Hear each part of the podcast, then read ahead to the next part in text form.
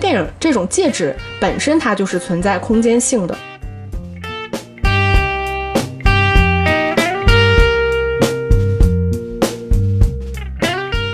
他们产生的这个危机本身是来自于人，来自于所谓存在主义的危机。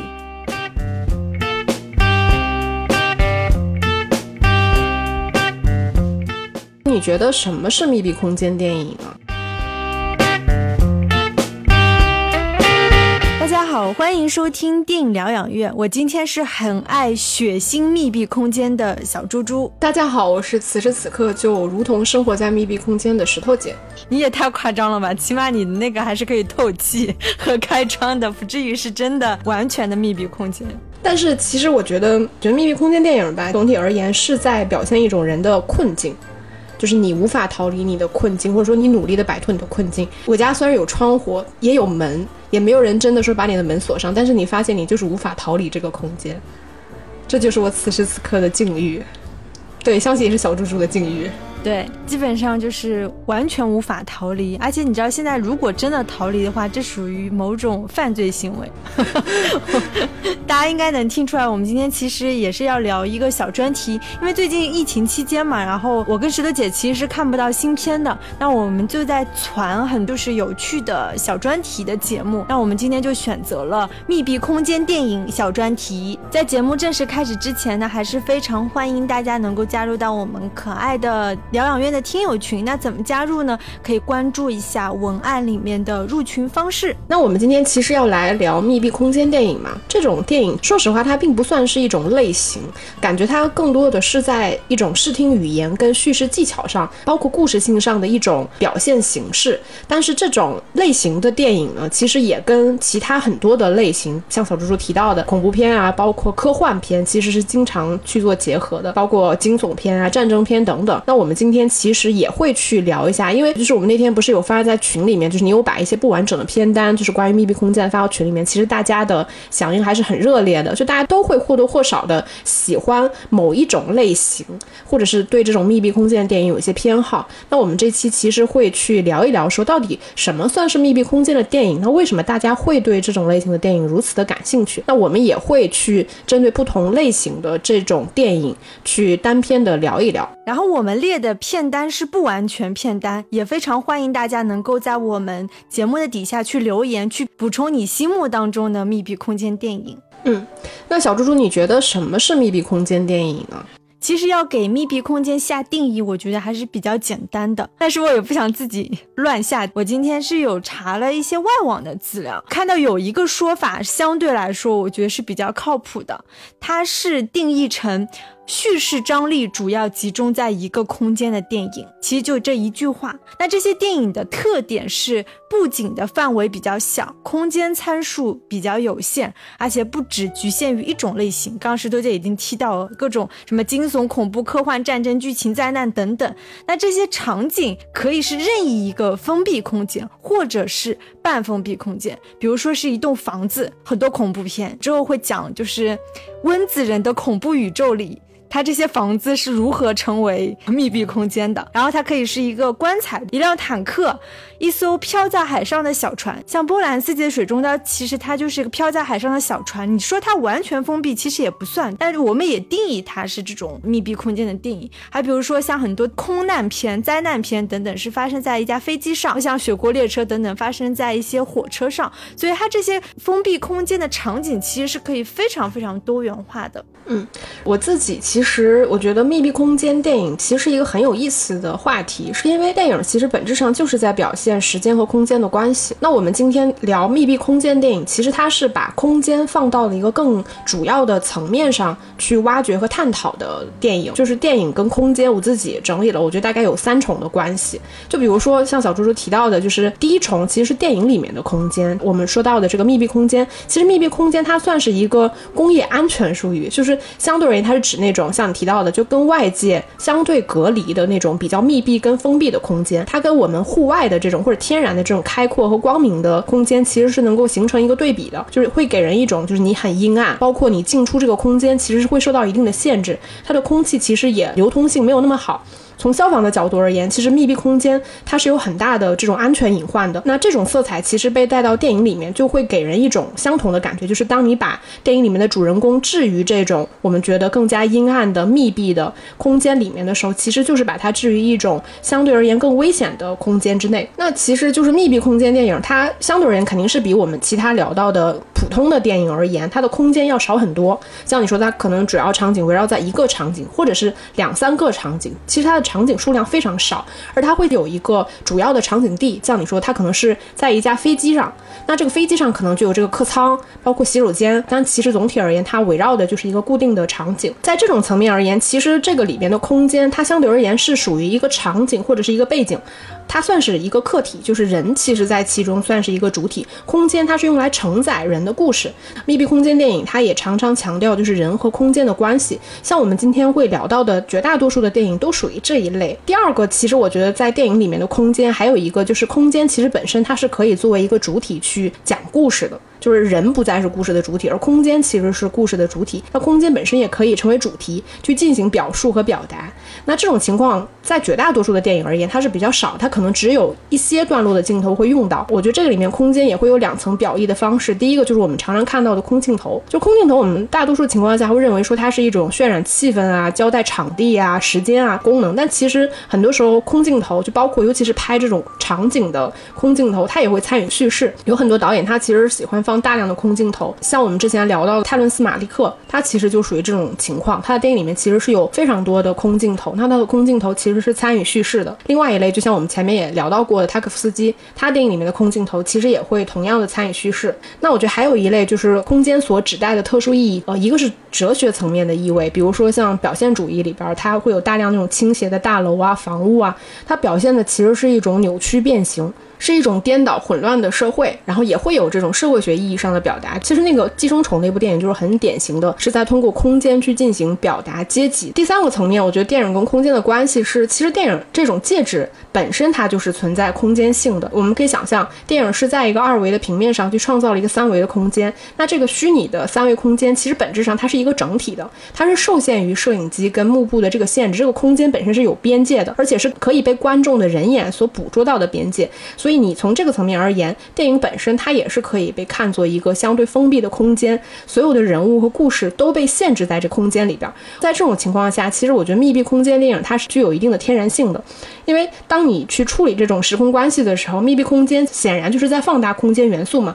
那人被电影里面的空间，包括电影这个画幅的这个空间限制，那你如何去拓展这个边界，如何去逃离这种边界？其实我觉得。潜移默化中吧，很多的电影，它无论是在叙事上还是美学上，不断被人去尝试的一个方向。比如说我们说的景深镜头，还有这种画外音，其实它都是对于这种有限边界的拓展跟打破。本质上，它其实也是一种逃离。因为你说到的这种空间的限制，我觉得正是这种限制和极致，可以激发那种空间想象力，并且同时建立这种叙事的张力。因为你说空间其实某种程度上作为一个元素，它是直接参与了叙事。这类电影虽然它就是空间，比如很局限，场景很局限，但在我看来，它其实是在视听文本啊、视听语言上特别充满活力的。这也是为什么么就是。可以极大的满足观众的这种窥探心理和共情心理吧。呃，我挺认同的。我觉得就是密闭空间电影，它算是一类非常需要强技巧性的电影类型。我们说到这个密闭空间这种空间，我觉得从狭义上，就那天我们在群里面讨论的时候，大家也在聊到说这个电影，比如说像《狙击电话亭》这种，它到底算不算是密闭空间电影？就大家对于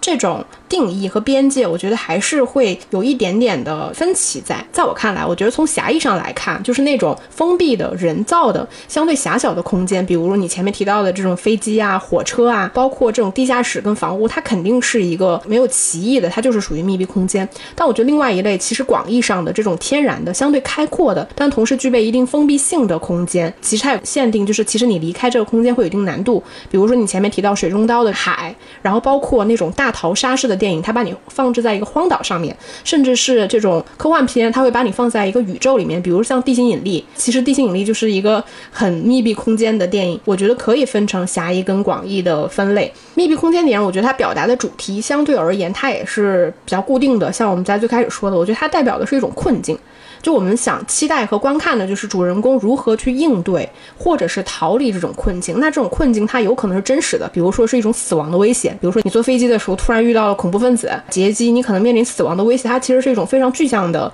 困境，但它也可以表现非常抽象的困境，比如说是一种命运跟宿命，就是你如何去逃离你既定的命运。比如说像恐怖游轮这一种，它就有很强的宿命性。但我觉得还有一类确实可以称为大师的，就是波兰斯基的电影。就是我在看波兰斯基的时候，我发现波兰斯基其实他真的是在拍密闭空间上的大师，但是他所表现的密闭空间的主题，其实就根本不是前面两类。我觉得他表现的是人类困境没错，但是他表现的就是人其实就是你这个密闭困境的根源所在。人们在其中，你试图去解决困境或者说制造困境的时候，但其实你并非逃离了你当下的这个场景，你就可以。摆脱掉你的困境，或者说其实你是无法逃离的，所以他在这个空间跟主题的挖掘上，我觉得是非常厉害的。因为我们今天也列了一部波兰斯基的片子嘛，就是《杀戮》，后面我们也可以简单来聊一聊。我觉得这类型电影它的魅力，其实我很认同你前面说的，就是它其实是一种非常有活力。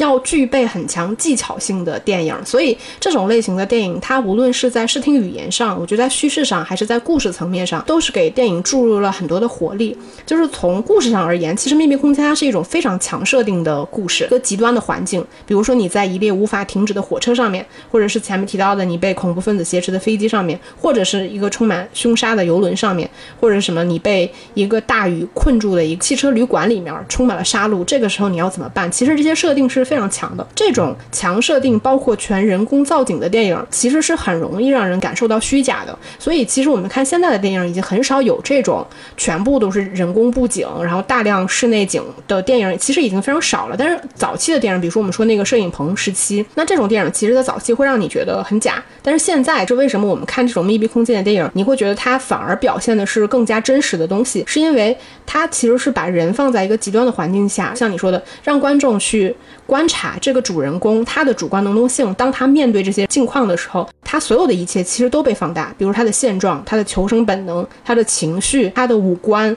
然后包括他所有的体验等等，其实会被放大。人其实你观看另外一个人类主体去经历这样场景的时候，你是非常容易被共情的。这种电影里边，其实他讨论的主题，我觉得比起那些早期很虚假的风花雪月，它更贴近的是真实的人类困境跟人性挖掘的。主题相对而言还是比较深的，比如说人和人之间的这种征战、杀戮，包括阶级、情欲、道德等等，其实它探讨的主题是比较深的。另外一个就是它的叙事难度其实是很大的，因为你在相对固定的场景下，也就意味着在这个场景下可被出现的人本身是非常有限的。它并不是我们说那种大场面，可能你有几十个人、上百个人，甚至上千上万的人都可能出现。其实，在有限的场景下，可被出现的人物很少。像我们看到最极端的，可能他只有一个人，可能再多一点。三四个人，这个体量也就是差不多了。而且人在这个场景下，他的叙事需要具有很强的合理性。可想而知，这个场景你已经限制了说，在这个场景下可发展出来的故事，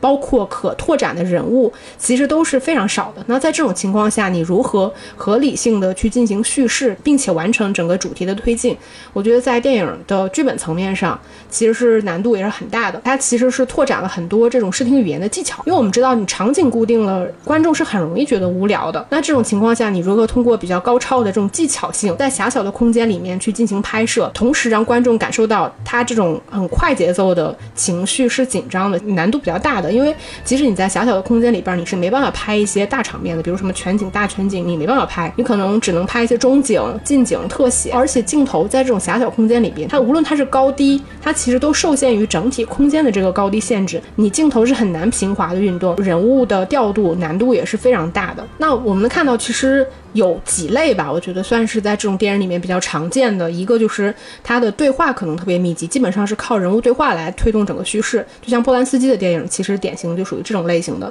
然后另外一个就是他会把重点放在人跟空间的这种互动性上边，在这个有限的空间下，如何利用这个空间里已有的东西去推动整个叙事。就像我们今天也会聊到另外一部片子《活埋》一样，包括它的节奏应该是非常的紧凑的，而且是不停的有反转，以免观众体验是很无聊的。对我发现这类片子的时长啊，差不多像我们片单里大概十几部，基本上是集中在八十分钟到一百分钟之间的电影，跟我们现在看动不动对吧，进入那个网飞时代，两个小时、三个小时的电影的长度是不一样，因为它空间有限，所以它叙事节奏紧凑，所以它必须要在八九十分钟我就完成这个故事就结束了。对，因为太长会让观众觉得拖沓，会觉得无聊。而且你有没有觉得，就是这种类型的电影，它电影里面的时间跟真实时间其实是最贴近的一种。因为我们知道其他的电影可能它会表现，比如说几天、几年，甚至几十年，甚至几百年，它都可能去表现。但是在很多这种类型的电影里面，其实它表现的就是电影里面的一两个小时，其实基本上也就等同于你现实生活里面这一两个小时，就是有一些真实时间跟电影时间几乎是完全等同的。但有一些时候，它其实会做一些处理。对，因为它经常就是很紧。张嘛，有一些，比如说什么计时器，比如说恐怖分子放的那个定时炸弹，对，或者就是恐怖分子要求你做一些事情，他说你必须在一分钟之内拍一个视频等等。所以其实我们观众的心里也是跟着主角一样，我们会有一种真实的那种参与感和实时感。嗯。是的，就是这种实时感，我觉得是这种类型电影还挺特别的一个魅力。列到的很多电影里面，其实我觉得也会有，比如说密闭空间电影跟一些相对固定场景电影之间会有很大的交叉地带。比如说有一些电影，打个比方，像《狙击电话亭》这种电影，其实它。不太像是严格意义上的密闭空间电影，因为它其实主要的场景是发生在一个比较开阔的街道上面，但是它有一个相对固定的这个电话亭作为它这个叙事核心或者是矛盾的集中点，所以它的场景相对而言是比较固定的。但是因为它的空间是开阔的，所以在这个开阔的空间里面，是意外发生相对而言没有那么强的限制性，算是相对固定场景的电影吧。然后还有就是我们今天不会聊到，就比如说像韩国的电影《恐怖直播》。那部电影里面，它其实就是一个男主播在一个直播间里面，然后实时的跟恐怖分子连线。其实那个电影，我觉得它算是密闭空间电影，但其实我觉得它跟很多密闭空间电影不太一样的是，它其实矛盾的集中点并不在它当下发生的主要拍摄的那个空间里面，反而是在画外的这个空间里面。还有一个电影，我觉得其实挺有意思的，也是我们之前聊过的，就是暗网或者是网络迷踪这种电影，就是桌面电影，算是一个新型的密闭空间电影。它主要的镜头其实通过，比如说电脑的摄像头，或者是电脑的桌面，或者是家里面可能就是放置的一两个家用的摄像头，其实它的机位来源需要具有很强的合理性嘛，所以它相对而言也是比较少的。大多数的故事其中也就被限定在了一两个相对而言比较固定的场景里面。那这种电影我觉得也蛮有意思的，它也算是一类密闭空间的电影。我们看这个片单。它的题材可以是多种多样的，但是主题通常有个核心，就是主体就是这个主角他要逃离这个空间。那刚刚你说到，在这种电影当中，空间它相当于是一种客体，那这个主体的欲望，它就是要逃离这个空间，这就构成了它整个推动叙事的一个关键点。然后还有一点，我觉得比较有意思的是，为什么我们观众喜欢看这些电影？我刚刚有说满足窥探啊，满足共情。另外一点，我觉得就是所谓的凝视。因为这种电影，它通过将凝视暴露在这样很极致有限环境当中，作为一种可知或不可知的力量。我这里面说的凝视，它有可能是来自于创建这个密闭空间的这种创建者的凝视。比如说像《电锯惊魂》系列，就是温子仁导演的第一部，很有意思的地方就是它是一种双重凝视。我之后在电影当中再讲吧，就是他怎么怎么就有双重凝视了。还有一种凝视，就是它是来自于被困在这个密闭空间当中的这些受害者本身的凝视。就比如说黎巴嫩那部电影里面那几个士兵，他们其实是被困在那个坦克里面嘛。那他们其实是通过那个坦克的那个炮弹口去看坦克外的各种形形色色的人，什么老百姓啊、敌军啊等等。然后还有像类似于大卫芬奇的那个站立空间，就是母女俩她在安全屋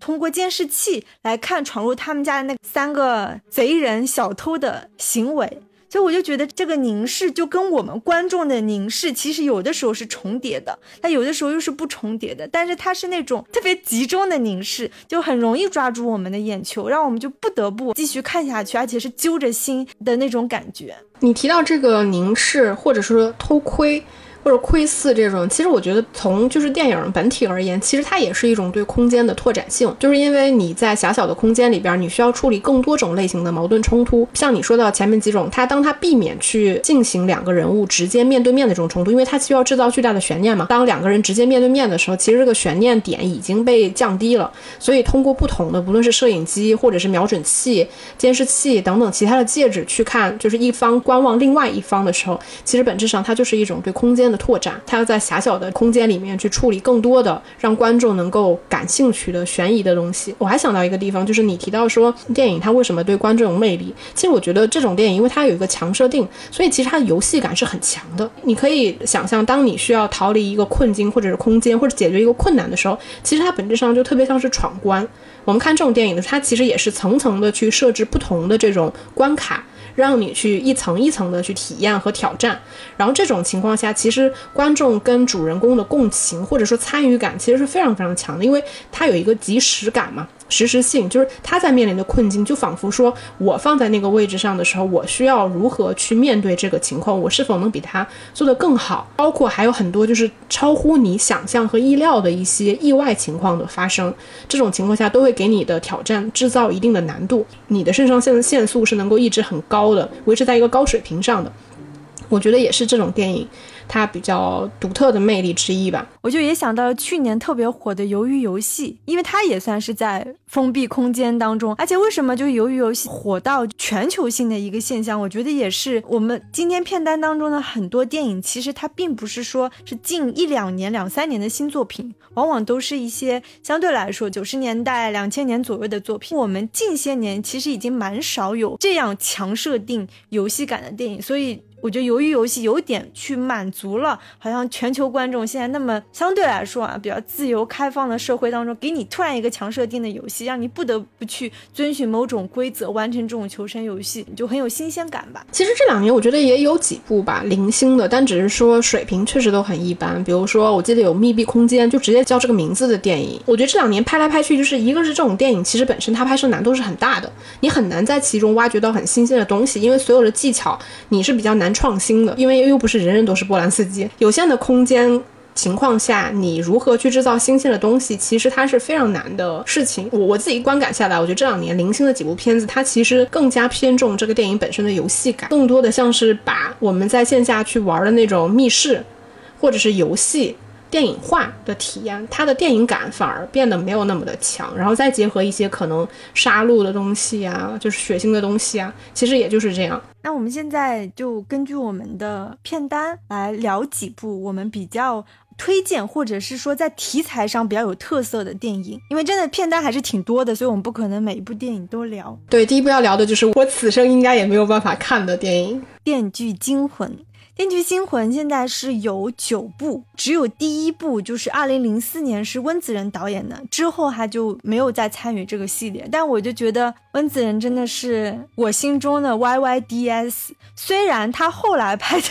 拍的那个《招魂》系列和《潜伏》系列都是那种拍三四部，其实我看到第二部、第三部的时候，我已经相当于这个剧情的走向我已经非常清晰了，所以就是新鲜感真的就没有了。但是《电锯惊魂》我觉得是让温子仁可以让他声名大噪的一部电影，我不知道有多少人看过，我可以简单给大家再讲述一下这个故事。这个故事很简单，就是两个男人醒来的时候，发现他们被困在一个。废弃的厕所里面那种公厕，相对空间比较大的一个呢，叫亚当，他是一个摄影师。啊，这个人呢，很多人都吐槽他的演技，但他其实就是这部电影的编剧。一个呢是叫亚当的一个摄影师，很多人都吐槽他的演技，说他演技特别浮夸。据说是因为当时温子仁拍这个片的时候，真的就是预算太有限，他们就没有钱请好的演员，所以就让编剧雷沃纳尔就上了。所以真的就是演技比较浮夸。另外一个男人呢，是一个外科医生，叫劳伦斯。那他们两个人呢，都被用铁链。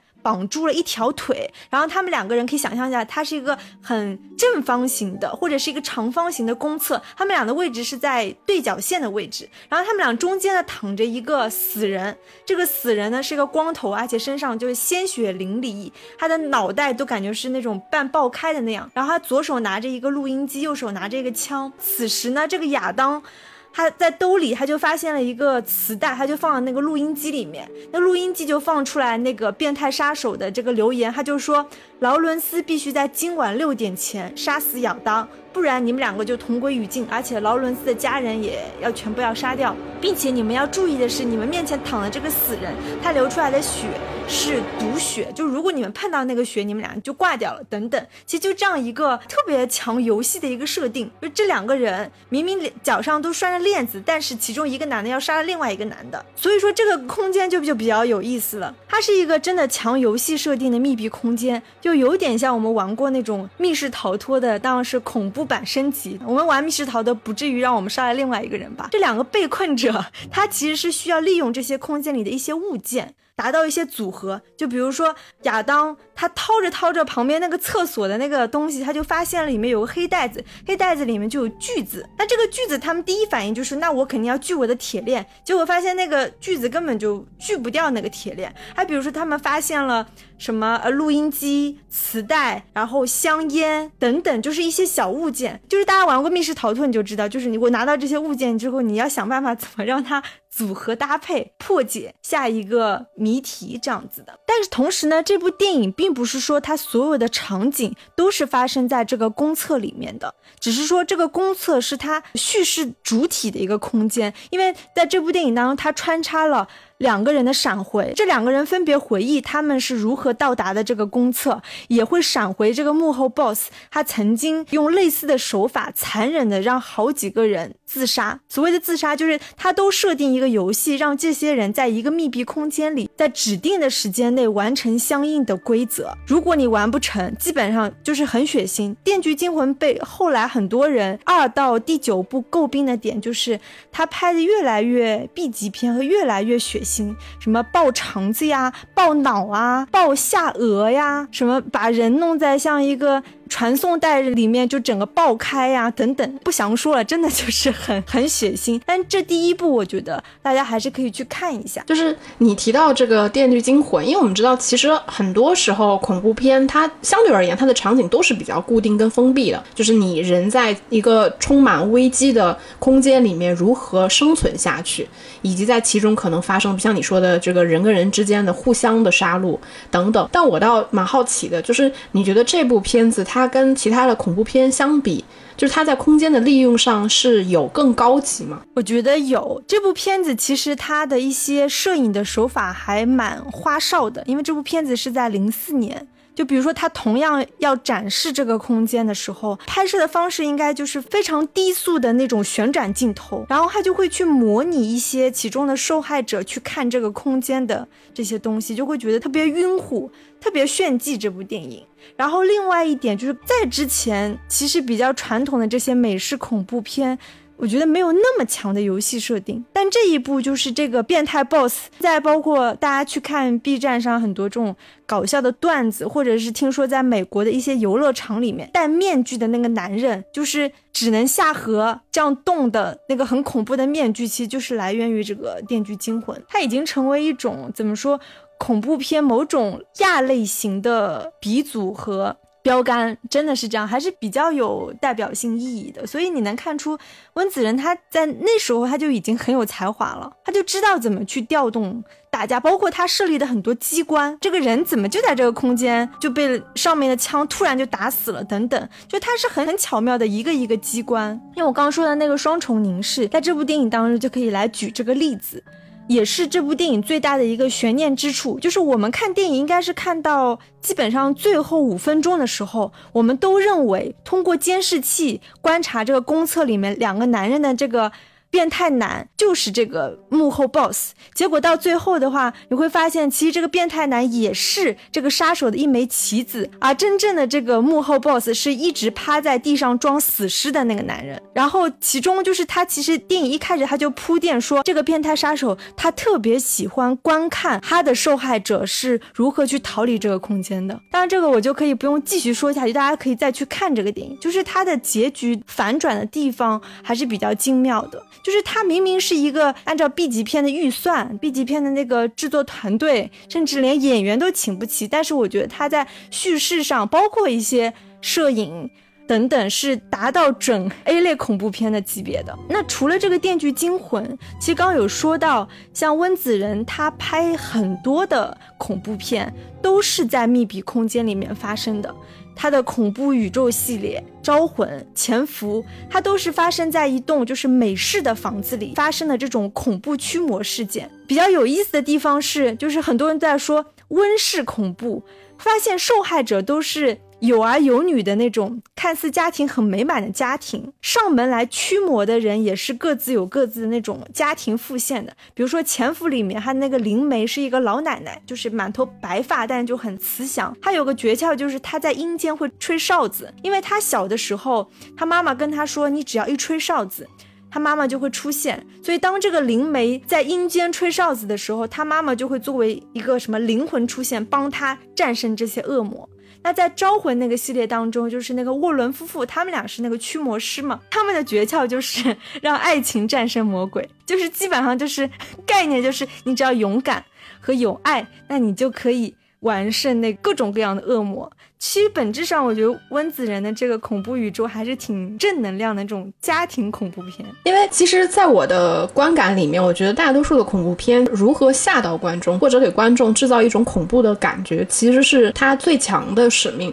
所以很多时候，我自己的观感就是，我觉得恐怖片里面的很多人物设定，其实相对而言是比较单薄的。他可能是单纯的坏人，或者是单纯的恐怖，就他如何能吓到你，他就以这个为一个呃最强的设定。但这么听下来，我觉得温子仁。它比较厉害的地方，其实它还是很有电影感的，就是它的故事性可能是比较强的，所有的驱动跟人物本身的成立度相对而言也是比较高的。对，因为你发现他拍来拍去都在拍这种家庭恐怖片，都是在一栋房子里面，而且他最后的那个决胜的还有个法宝，就是那个十字架，只要那个驱魔师从他的胸口掏出那个十字架，对准那个恶魔，那个恶魔就会非常害怕。所以就是他并不是说我这个驱魔的过程拍的多么血腥和恐怖。而是在去铺垫说这家人怎么住到这个房子里，这些什么墙纸啊、咯吱咯吱的地板啊、开门啊、孩子睡觉的时候那个被子被拉掉啊，这些地方氛围吧营造的比较恐怖。而且正是这样的这种家庭恐怖片，就导致这样的密闭空间它是。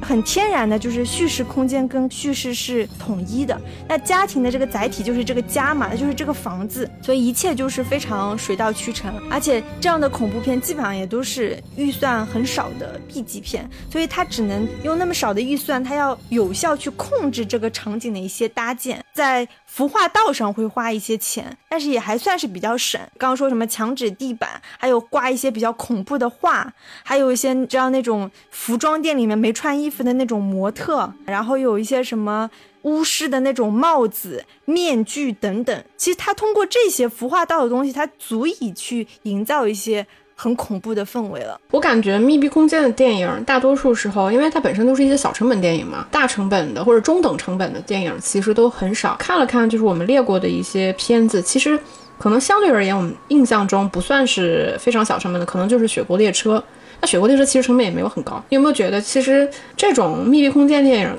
感觉其实是比较难花钱，其实还是比较难烧钱的。因为你你你钱总要花在就是，比如说你把空间放大了，这个电影的叙事就很难去集中，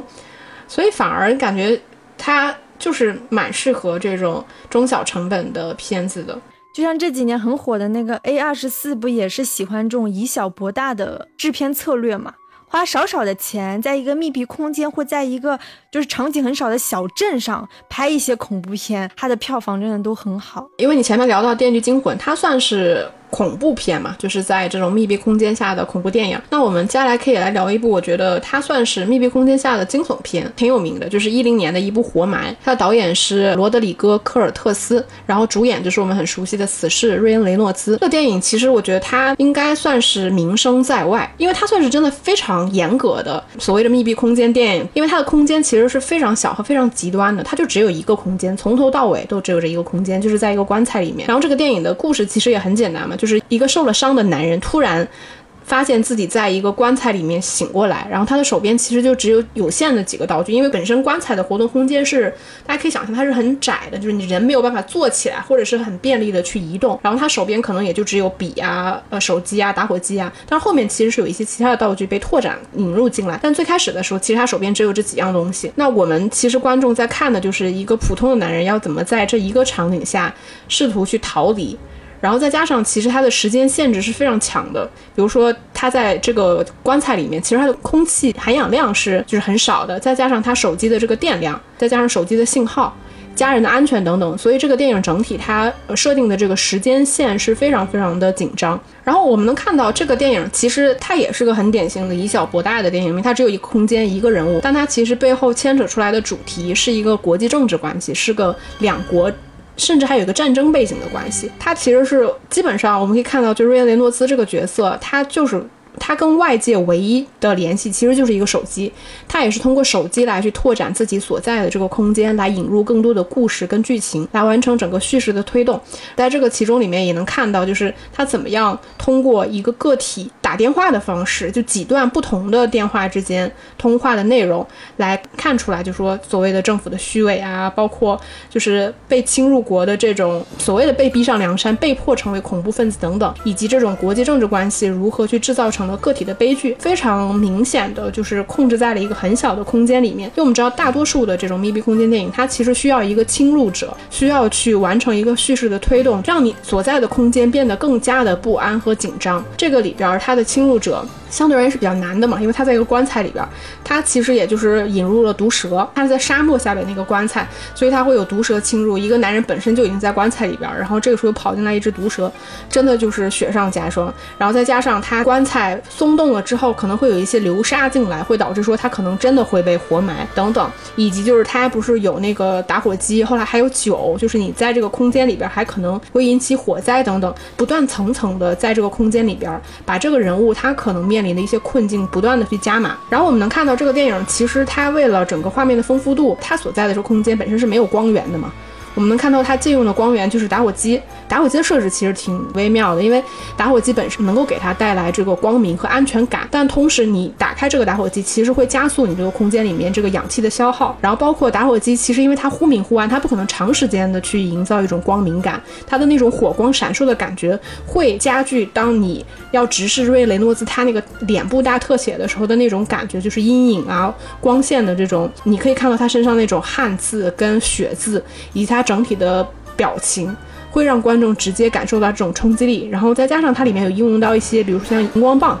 的那种绿色的光源，或者是手机的那个屏幕以及手电筒这种不同的光源，然后制造出来这种画面的层次感。但我觉得这个电影其实它最大的特色，是因为它这个电影只有近景跟特写，它甚至连中景都没有办法有，它也是只有一个演员一个场景，那相当于这个里边所有的戏剧性都集中在这个演员的表演上。它不像我们说的波兰斯基，可能很多电影它除了表演之外，它可以依赖一些台词。这个里面它其实也有对话，是来自于电话嘛，但是其实观众感受到最多的情绪。是来自于这个演员的表演。当他跟别人通话，或者是当他面临他当下困境的时候，他所有的反应和情绪是最直接的，通过他的脸部传递给观众的。我觉得这个是这个电影比较特别的地方。我当时看这个电影的时候，我真的就是一直在捏着一把汗。他一开始那手机，人家电量。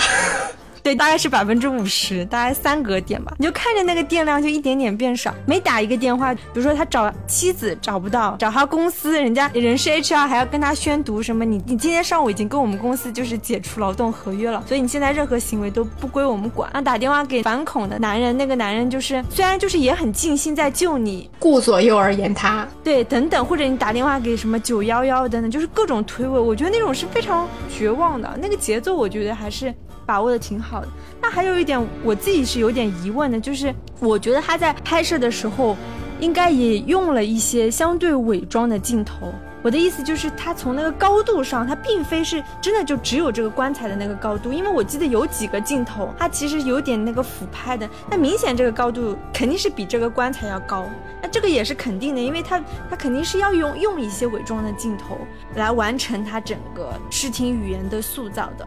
对，我觉得这个电影吧，它的名气其实远远大于这个电影本身的成立度，或者说这个电影的完成度。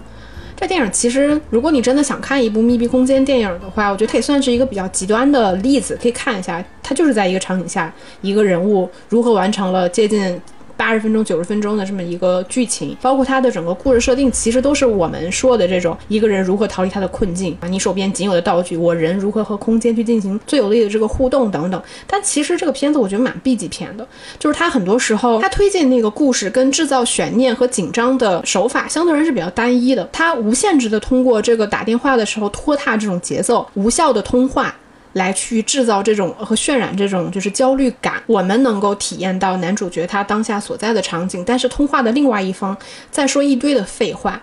一直在打太极，然后永远没有办法进行有效的沟通。其实我觉得这个是一个有效的手段，没错。但是它无限制的在使用这种手法，看久了之后，你就会觉得很疲惫。因为过了三十分钟之后，你再往后继续推进的时候，你会觉得怎么还是这些东西，翻来覆去的，就是这些东西，没有任何的花样。包括后面那个毒蛇，然后以及那种酒撞洒了打火机，就是起火的那个地方，其实它肯定具备一定合理性，因为它在那个狭小的空间里面，其实它可被引入的外部的危险本身而言是比较少的。所以在那个场景下发生了吧，我觉得是有合理性的，但其实也非常强设定了，就是人为的给这个男人再增加一层雪上加霜，让他去体验这种绝望的感觉。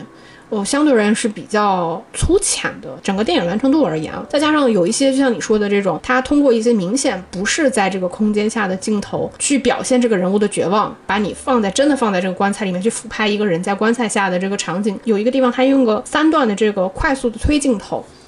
然后去表现这个人他受到的这种冲击感，其实，在那个狭小的空间里面，他如果要拍，他其实是没有办法完成这种镜头的。所以，他很显然，这个空间在实际拍摄的过程中，并不是真的在这个空间下完成的一系列调度。至少，我觉得可能手段上没有那么的高级吧。然后，下一部电影就是偏科幻题材，但也不是那种硬科。这个男人来自地球，导演是理查德·沙因克曼，主演是大卫·李·史密斯。其实这部电影呢，我们曾经在一期。小成本科幻片的节目当中有讲过，大家也可以再把那期节目拿出来听一听。这个电影基本上就是一个男人要离开他居住了十年的小镇，所以离行前呢，他就请朋友们来他家给他送行。然后他告诉大家说：“我其实是一个活了一百四十个世纪的史前人类。”他整部电影都是发生在他那个小屋子里面，就一堆人坐在沙发上聊天，站起来聊，坐着聊。最后就离别的时候，其实是在他那个屋外等等，就这么简单的一个场景。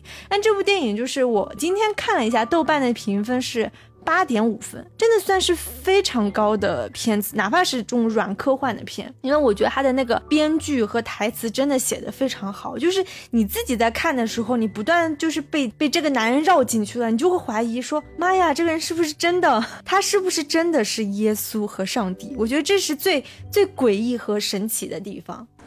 其实我也很喜欢这个电影，我觉得这个电影也是声名在外嘛。如果大家想去看一些就是科幻片，甚至尤其是一些小成本科幻片的时候，其实你一定会被安利到，或者是你刷，你一定会刷到这部片子。我觉得它很典型的是一个偏知识分子向的科幻片。它整个电影的叙事其实也相对而言是比较有效的对话在推进整个剧情，因为它人物比较多。那个电影最开始是七个人，后来其实又来了一个人，整个电影是八个人，所以是一个围炉夜话，大家在探讨说这个人他到底是否是他自己口中说的那个活了一万四千年的人。但这个电影我觉得它比较有意思的地方是在于说，其实它的空间也比较简单，它分成室内跟室外空间嘛。室外空间其实相对而言是比较少的，主要集中在他家的客厅。我觉得这个剧情就相对而言比较合理，因为它。设定的背景是这个人要搬离开这里，所以他的房间里面的东西是比较少的。如果你这个电视本身没有什么太多的钱，你不需要把每一个空间都造得非常的好，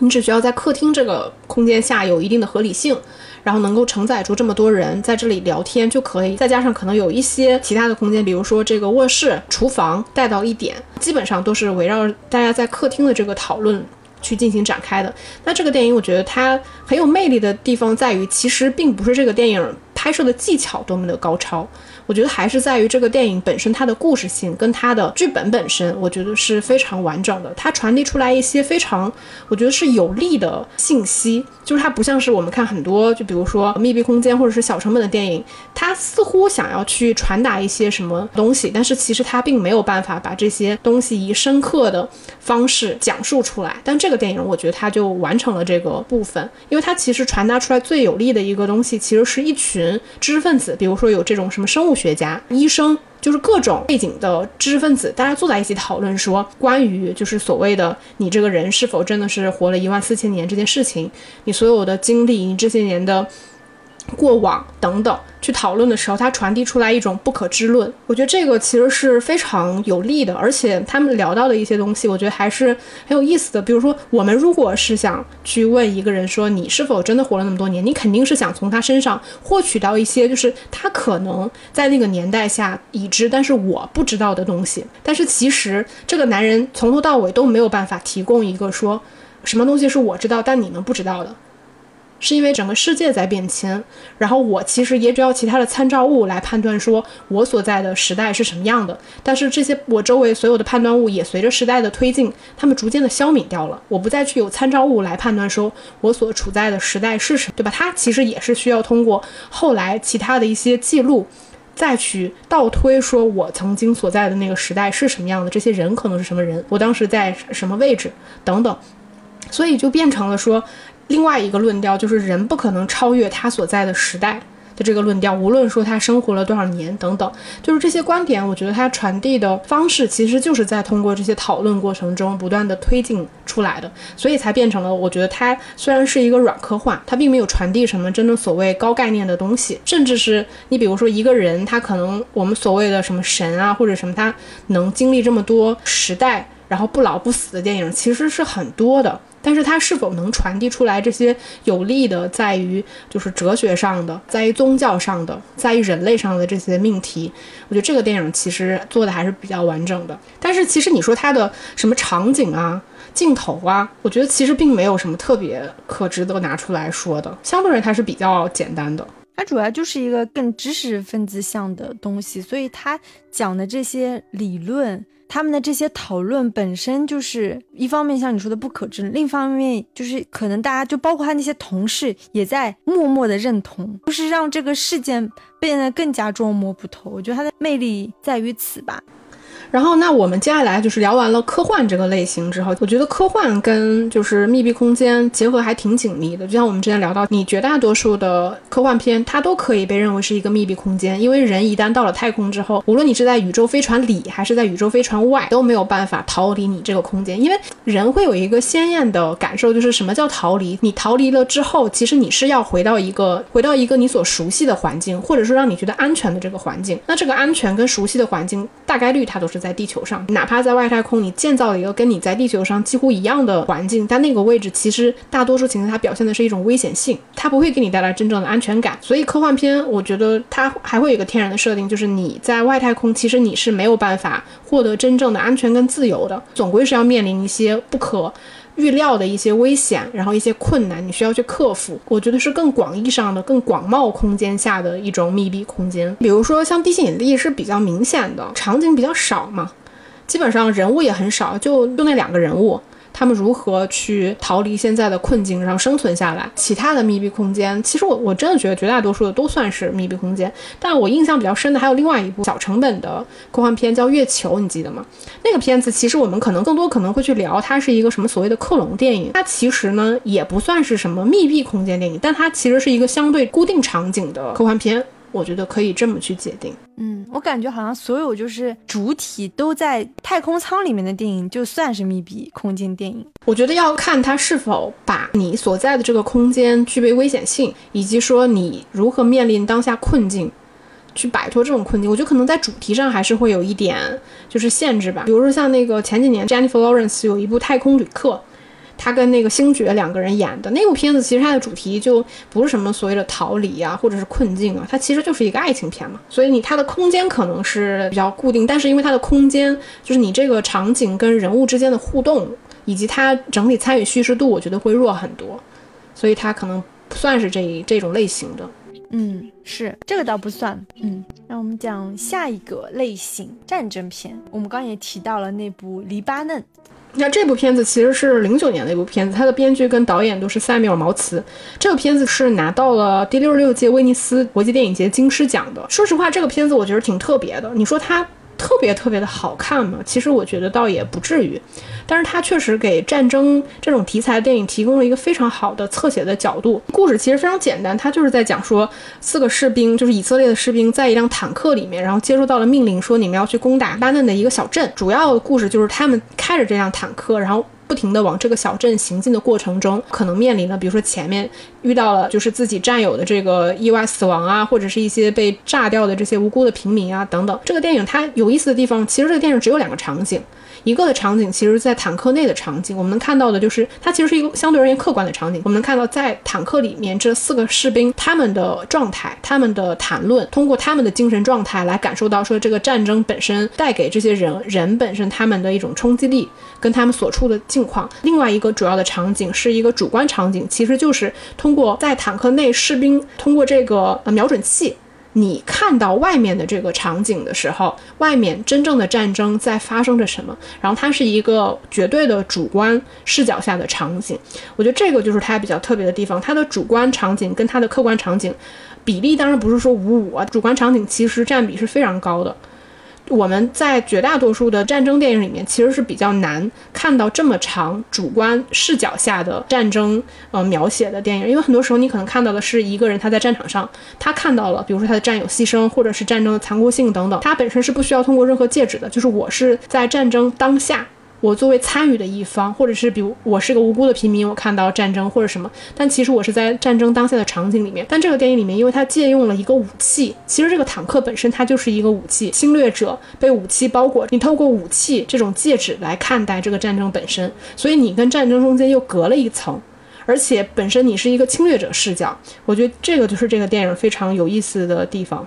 而且我听说，就是这个片子导演塞缪尔毛茨。他的亲身经历啊，而且他是花了很多很多去时间去磨这个剧本，到成片的时候，他能拿到威尼斯的金狮奖，我觉得也有一部分原因就是在于这些所谓战争当中的这些平民老百姓，就他的脸、他的近景、他的特写，他出现在一个瞄准器，他不是有那个十字线吗？当这些老百姓的脸通过这个十字线出现在你的镜头面前的时候，我觉得这种。震撼力就是你脸上的那些老百姓的那种愤怒，或者是恐惧，或者是哭诉等等，就真的被放大了。它可能提供了就是像你说的战争片的另外一种新的思路和视角去拍摄，所以这部片子其实还是蛮值得大家去看的，就不太一样吧，跟我们以往所有看到的战争片。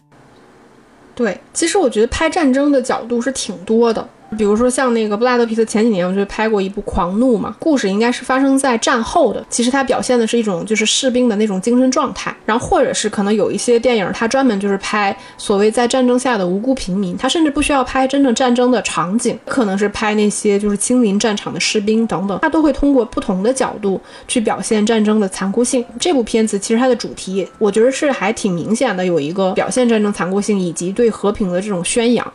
因为说白了，这四个士兵，他们绝大多数情况下，并没有给我们呈现出一种所谓侵略者的那种凶悍或者是残暴的一面。他们甚至都是刚刚学校毕业，也真的没有杀过人，你就被逼迫到了战场上，你就要去杀人的时候，其实他们是会犯很多错误的。比如说，我就刚开始电影没没多久，他其实就是接受到上级命令，就炸了一个无辜的平民嘛，整个炸到被残肢，然后在那里狂吼，然后周围地上全部都是一堆鸡。一地鸡毛，然后鸡在那里咕咕咕叫的那个场景，其实它是非常具有冲击力的。它其实也很符合，就是一群完全没有战争经验的毛头小子上了战场之后可能会发生的那种仓皇无措，以及对无辜民众的这种伤害等等的这种场景。就是它的对和平的这种宣扬，我觉得是挺有力量的。包括它通过这个坦克的主观视角。去看待就是形形色色的人群，它表现的都是那些战争中无辜的平民。看到的时候，你会觉得说形形色色，它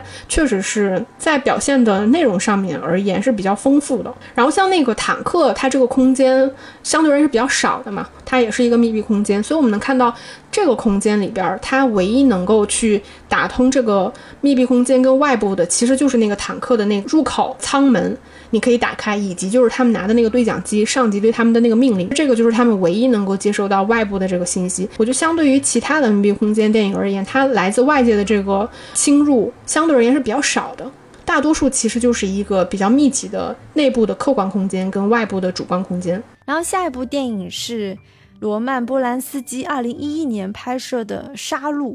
然后这部电影主角个个都是怎么说影后、影帝、大明星级别的，有朱迪·福斯特、凯特·温斯莱特、克里斯托弗。瓦尔茨还有约翰 ·C· 赖利啊，这个故事其实很简单，就是两对夫妻的儿子打架了。温斯莱特那对夫妻呢，就要到朱迪福斯特家里，就是其实就是两对父母，他们俩要商量，就是要如何调解这样的一个故事。其实这个电影的时长只有八十分钟，反正我是看到最后的时候，我会有点舍不得，为什么这个电影就这么快结束？真的是意犹未尽，基本上就是四个人一直在飙戏嘛，从一开始就是还是。是很克制，很有礼貌，就是很纽约人嘛，就是那种上东区纽约人，中产阶级的体面，怎么去写那个调解书等等。个朱迪福斯都还招待了咖啡和他们那个馅饼，就一切都是很好。结果就是伴随着克里斯托夫一直在那个接电话，他们其实这对夫妻是进进出出这个公寓是好几次的，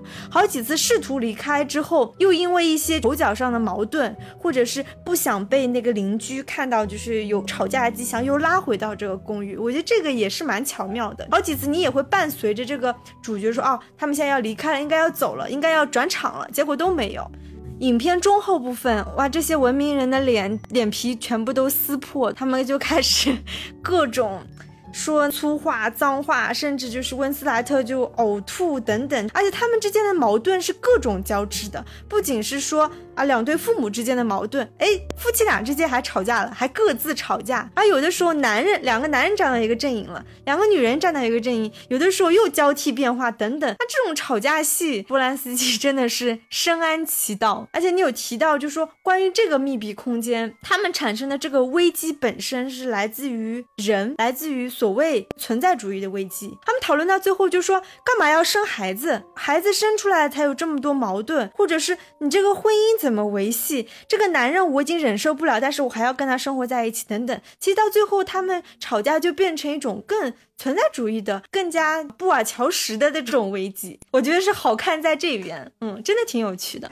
其实，因为波兰斯基，我觉得《秘密空间》电影好看的很多。就除了我们前面提到的《水中刀》，然后包括穿裘皮的维纳斯，我觉得为什么会选《杀戮》呢？是因为《杀戮》这部电影真的很精彩。像你提到的，我们绝大多数看到的《秘密空间》电影，其实人物要逃离这个空间，是因为你的空间本身对你就是一种威胁。这种威胁跟危险其实是来自于外在的。当然，你往深层的说，你可以说它是来自于内心的，比如说你什么死亡啊，什么这种。但其实大多数而言，它的危险是比较外化的。你就是要逃离一种可视的，或者是你内心的这种焦虑不安感。但是只有波兰斯基他所处理的这种密闭空间，像你说的，他所有的焦虑其实是来自于存在主义本身，就是来自于人本身，其实是无处遁形的。就是因为人这个东西就是来制造焦虑的。波兰斯基真的是吊打其他绝大多数在拍这种类型。他主要的场景就像你说，他就是在朱蒂夫斯特的家嘛。最主要的场景其实在客厅，就是这几对夫妻在这交织谈论，然后可能还有一些其他的场景，比如厨房，然后这个洗手间。或者是走廊，然后他们其实，在讨论的这个话题本身也是在不断的推进的。它其实就是四个陌生的人，就是两对夫妻刚刚开始去见面的时候，然后你们围绕的话题推进，就是那个节奏跟可信度其实非常高的。因为你们其实来这里的目的就是来商榷说怎么调解这两个孩子之间的矛盾。我把你的孩子的两两颗门牙打掉了，我要怎么赔偿你，对吧？我要不要道歉？所以他们前期谈论的话题其实都是在关于孩子的身上。我们能看到朱迪福斯特。他他就是数度的去问你的孩子怎么怎么样的，你可以看得出来，就是一个是出于说他没有那么多的话聊，因为毕竟是陌生人；另外一个就是朱迪福斯始终站在了一个道德的制高点，他希望你们表现出来的是你们知道自己所犯的这个事情，就是你的孩子是有罪的，你要表现出来巨大的这种诚恳跟歉意。克里斯托夫·瓦尔兹，他就典型，就是我对我这件事情，就是孩子犯的这件事情，我不觉得有什么太大的问题，他就是一个孩子之间的冲突，我我甚至是漠不关心的，所以这个就给他们之间的谈话就是制造了一些矛盾点。我们能看到，就是朱蒂福斯，因为他是个作家嘛，所以他其实是很愿意咬文嚼字的。arm 的这个词嘛，说我是你的孩子，手拿着武器，然后对我的孩子怎么怎么样的，你就能看到他一直是在咬文嚼字。然后到后面，他们其实谈论的话题就是在闲聊过程。程中某些透露出来的点，比如说就是那个约翰 C 赖利他就讲到说，我把仓鼠扔掉了。凯特温斯莱特就是也是层层递进的在那说你你有没有考考虑过他在外面可能就会死掉啊，很危险啊什么的。但因为前期大家的关系是比较陌生的，你并没有在一个冲突的爆发期表达你观点的时候，其实你也是浅尝辄止的，你并不会对对方的做法予以一种道德的批判或者是直接的攻击。这些在前期就是其实是一直处在闲聊，但是被压制的状态，然后直到后面，其实就是在凯特温斯莱特吐了之后，所有的体面在那一刻就是被分崩离析，就是瓦解掉了。尤其是他吐在了就是朱迪福斯很宝贵的一摞书上面嘛，他自诩那些非常高雅的所谓这些什么出版的绝版的一些作品上边的所有人的体面，我觉得就都开始崩溃了。那我觉得这个电影它。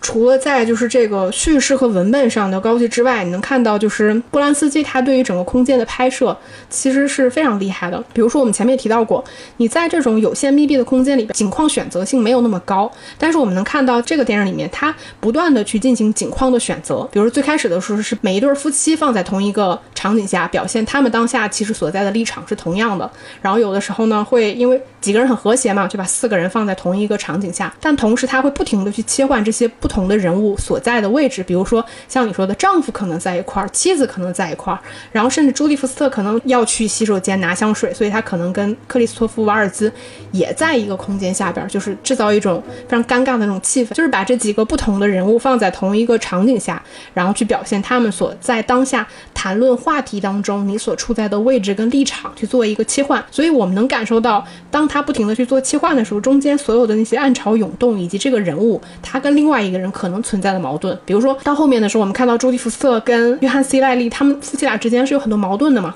所以后面其实他们两个就不在同一个景况下出现了。他可能就是两个丈夫在一块儿，然后凯特温斯莱特他是自己靠在那儿，然后看着就是另外这三个人。其实他这个拍法，我后来也想到。我们之前聊那个《失之愈合》的时候，虽然说他们出发点不一样，但是因为《失之愈合》其实是处理家庭题材嘛，所以家庭里边其实也是有不同的人物，比如什么爸爸妈妈、姐姐、奶奶，不同的这种人物，他其实也会通过把不同的人物放在同一个场景下去制造不同的这个冲突感。哪怕是家庭成员，其实你也并不是随时随地都可能跟另外一个人在同一个场景下，其实他就会有不同的这个戏剧冲突点。我觉得这一点波兰斯基都做的特别的好。另外一个，其实在在有限的空间里，叙事相对而言是比较单调的，因为你能拍什么呢？场景就这么大。那我们能看到波兰斯基其实他在处理四个人的对话戏的，因为这部电影的对话戏其实非常多，他并没有通过很多大量无效的那种正反打，或者是说固定场景、固定镜头来拍这几个人对话。相反，我觉得他是不断的在去拓展这个空间下他整体的故事性的。他这个电影里面很明显，他用了很多镜子，他是通过镜子来表现，比如说朱迪福斯特跟她老公两个人在对话的时候，其实我们明明从侧面是能看到这两个人对话的时候的场景的，但是他仍然在朱迪福斯特后面放了一个镜子，让观众透过镜子来看到他当下的另外一个侧脸的表情。那个镜头是在告诉观众说，他其实并不认同他对面的丈夫在说的这个话，他其实有另外的想法，就是他不停的在通过这些镜子来拓展你所在的这个空间，包括我们能看到他的运镜。其实是很花哨的，包括比如说像你提到的，他们有数度，就一对夫妻要送另外一对夫妻离开的时候，这个朱迪福斯特在他们家这个走廊穿梭的时候，其实他是有大量的跟拍镜头的，就正面跟拍、反面跟拍，然后包括侧面跟拍，其实他的镜头也用的非常之花哨。嗯，我觉得他在拍这部电影的时候，他那个人物走位。它一定是排练蛮多遍的，客厅也不算是大，但是你每次就是那个人物走位要换的时候，镜头怎么去跟这个人物怎么坐着，他们的位置也不断的换，随着他们谈话的深入，一开始只是喝咖啡，后来是开始喝酒，然后倒酒，甚至是拿出雪茄盒等等，它道具就是其实是也是丰富了这个空间当中个人之间的这种所谓的亲疏关系、矛盾关系，它其实也会产生一些很微妙的变化。所以这部电影不仅是说啊，它的叙事、文本、对话。包括拍摄、摄影等等，都是挺值得我们再去回味的一部电影。而且，就是因为大多数密闭空间，它需要引入一些外部的这种危机嘛，或者说它需要给当下的这个环境里去制造一种压迫感。像这个电影里面，也主要是克里斯托弗·瓦尔兹他的那个电话嘛，他经常接到电话，他他接到电话频率之高，以至于说他总要打断几个人在当下谈话的那个节奏。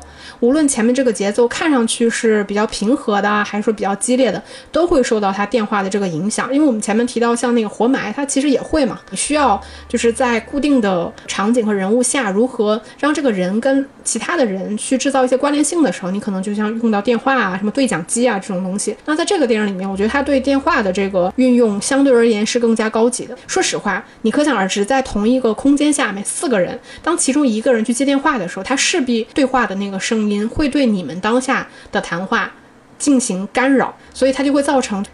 尬谈话的情况。然后再加上你因为要受到外部信息的这个影响的时候，你能感受到大家的情绪就都很紧绷。对，然后我觉得那个空间的拥挤感跟焦躁感就会变得非常的强。那说到这儿，我想再推荐两部波兰斯基的，也是密闭空间的电影，可能就是知名度没有这么高。一部是一九九四年的《不道德的审判》，是西格尼韦弗演的。其实那部电影也真的是非常非常好看，它也是发生在一个看似很荒芜的地方的一栋小屋子里面，主角是只有一对夫妻和一个闯入这对夫妻屋子里的一个外来者，一个男人。具体剧情我不讲，因为因为一讲就会剧透，大家也可以去看他的这种戏剧张力，包括人物关系，包括很多就是我觉得在叙事文本上的模糊性、模糊点，在这部电影当中是发挥的更好的。然后还有一部电影。是他更早期的电影，一九七六年的《怪房客》是波兰斯基自己演的。那部电影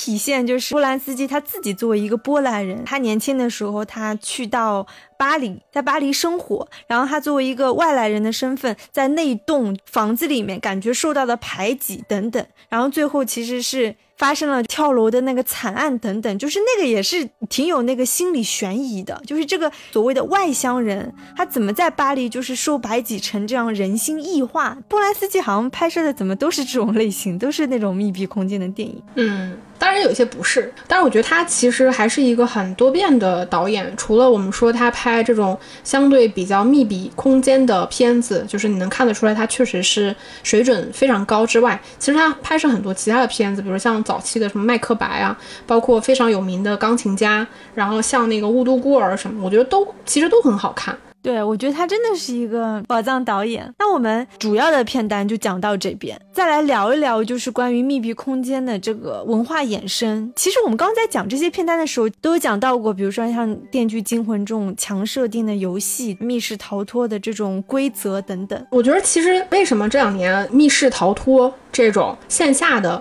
空间体验类的活动会变得越来越火。其实你比如上海或者周边，我感觉就是特别多年轻人都会约在一块儿去玩，比如说什么密室逃脱啊、剧本杀啊、狼人杀，它可能都是一个线下相对人比较固定的场景，大家要聚集在那里，然后可能有一些它是有装啊。然后有一些 NPC 陪你玩啊，然后你需要去一关一关去解决，在几个小房间里面，其实也是你跟这个场景下里面空间的互动，然后找到一些解法、什么密码之类类的，然后能够让你不断的去通关，最后离开这个地方。再到其实像游戏，就像你提到那个《电锯惊魂》一样，很多时候我们在看这些电影的时候，其实你获得的体验是一种参与感，获得的是一种不断的面临新的挑战，如何层层的去升级、去挑战，最终去解决掉这个难关所获得的一种巨大。大的满足感，但我觉得电影其实它有一个比较大的问题，就是它的参与之还是停留在你去观看。就是你去看跟听的这个过程，你需要透过大荧幕这个介质，或者是你们家电脑屏幕参与，相对于是比较单向的，就是你只能通过看和听这种方式来参与。观众或者说我们普通人对于这种所谓参与这种刺激的诉求是比较强的。那我觉得无论是游戏还是密室逃脱，它都算是一种不同的参与形式。比如像游戏好了，其实游戏尽管也是透过电脑这个介质或者手机这种介质你去玩，但其实你的主观能动性会很强，你在其中要做非常多的决策，你是通过你自己的主观决策来。完成，说我如何去面临这些挑战，打破这些难关，最终获得胜利，完成升级。那像密室，其实就是更明确的一种，你人处在这个环境当中，就我变成了电影里面当中的那个人。我如何去完成这个挑战？所以我觉得观众对这些东西的诉求还是挺强的。再回到我们前面提到的，为什么这两年可能感觉密闭空间电影它变得好像是衰了，就并没有那么多好看的东西出来了。我觉得可能也是跟你观众其实有了更多形式去获得这种体验感。有关系。因为现在电子游戏已经做的特别有沉浸感了，所以就是可能也不太需要那么线下实体的感觉，给我们创造这种密闭感。而且我觉得我们现在身处上海这个环境，就已经很像在玩密室逃脱，就是求生游戏了。你这个只能是你只能是求生游戏，你不能逃脱呀，你逃脱违法呀。啊，对。然后你说到这个游戏，让我想到，其实像我们现在提到那个很新鲜的词“元宇宙”，其实它也是类似的东西，就是你如何把那些虚拟的东西变得让你有更加真实的体验感跟参与感。其实它本质上也是对于你相对有限的空间的一个拓展。你也可以把它看成一种逃离游戏嘛。那我们今天这期节目聊得非常嗨，然后列到的片单也非常非常多。我觉得这个形式其实挺好的。下次我们如果在筹划新的小专题，我就先把片单发在群里，大家可以预热，就是可以补一些想看的片子，然后也给我们推荐一些片子。那我们今天节目就差不多到这里喽，那就下期再见吧，拜拜。下期再见，拜拜。